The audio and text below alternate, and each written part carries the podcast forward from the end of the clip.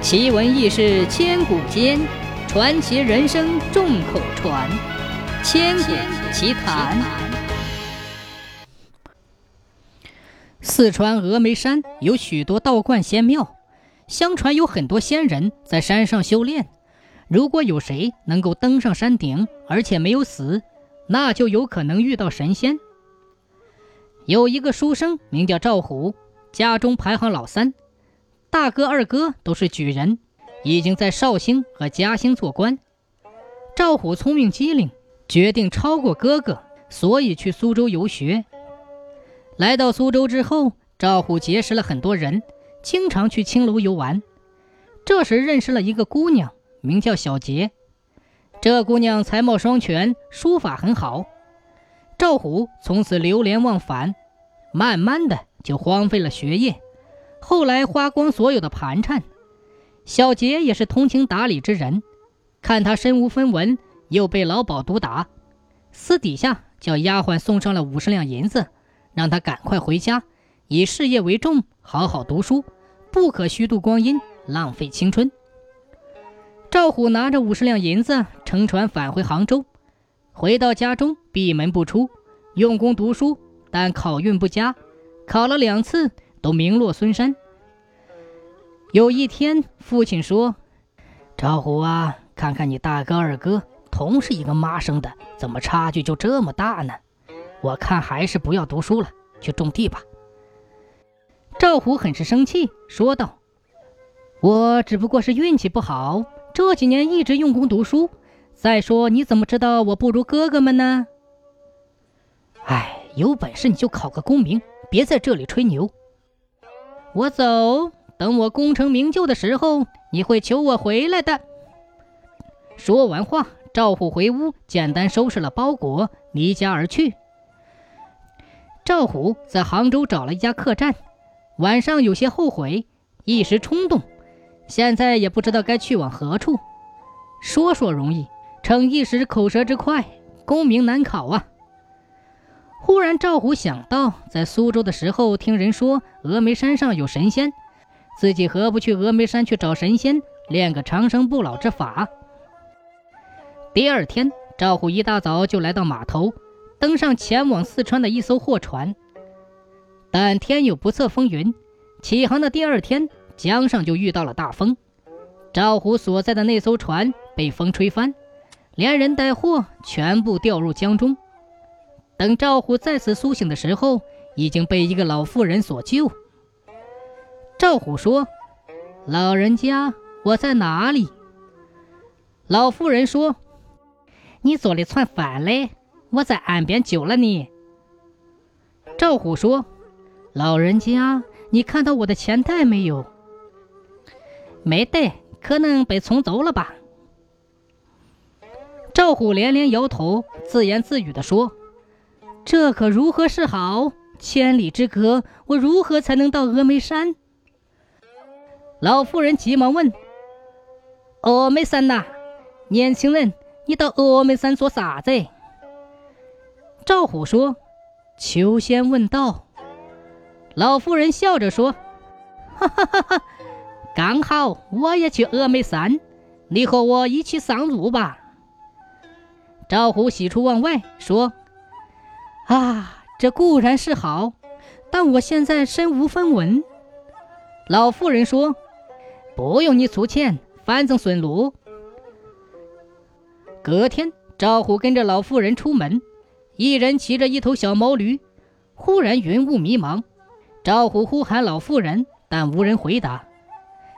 一会儿，雾气散开，赵虎发现只有自己一人，老妇人不知去向。就看到眼前一座高山，山顶白皑皑的。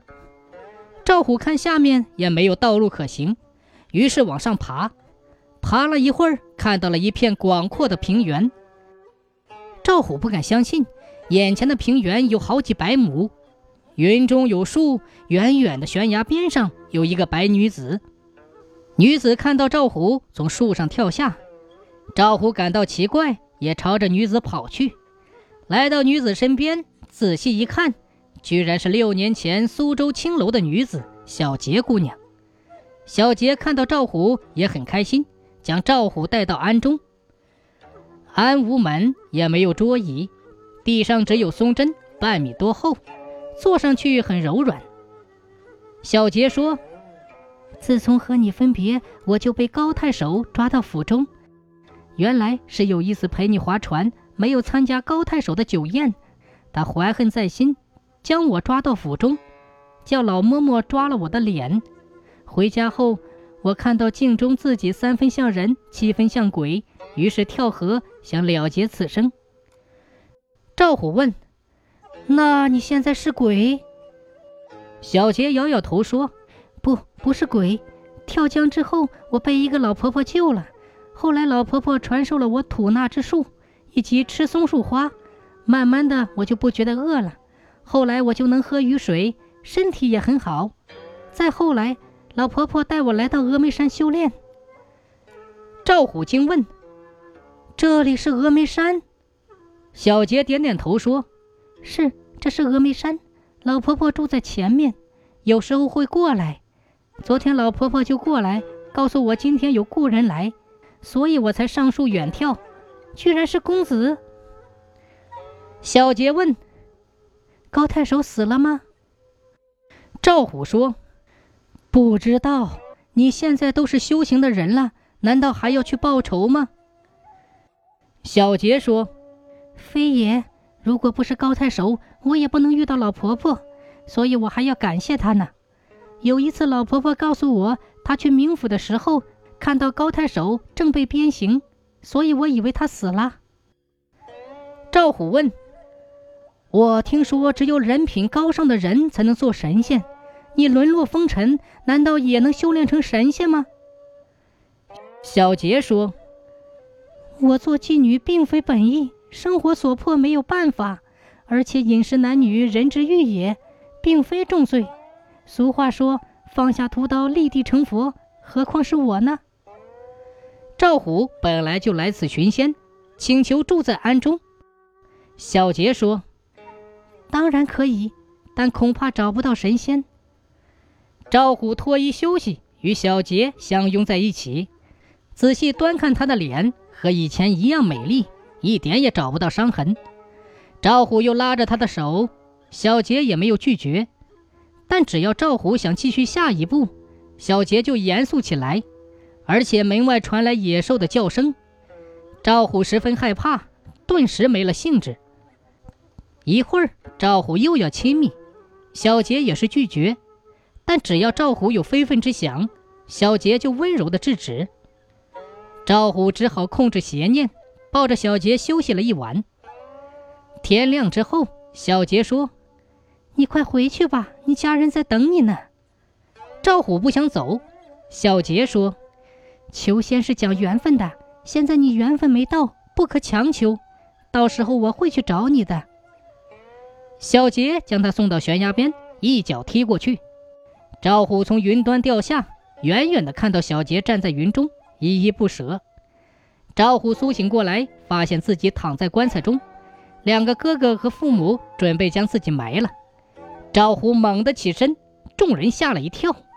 大哥说：“你你这都死了二十七天了，怎么又活了？让父亲空欢喜一场。”赵虎心中不是滋味。二哥才说：“家人是收到了县令的文书，赵虎坠江被冲到下游，是官差救起的。”有人认识是赵虎，才通知家人收尸的。回家之后，赵虎用功读书，当年榜上有名，而且被派了官职，上一任就是高太守。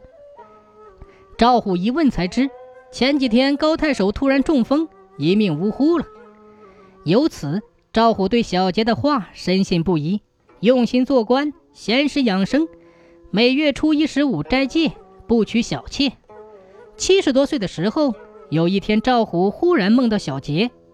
小杰说：“跟我走吧，时机成熟了。”第二天，家人发现赵虎已死，按照他的遗嘱，简简单单的办了葬礼。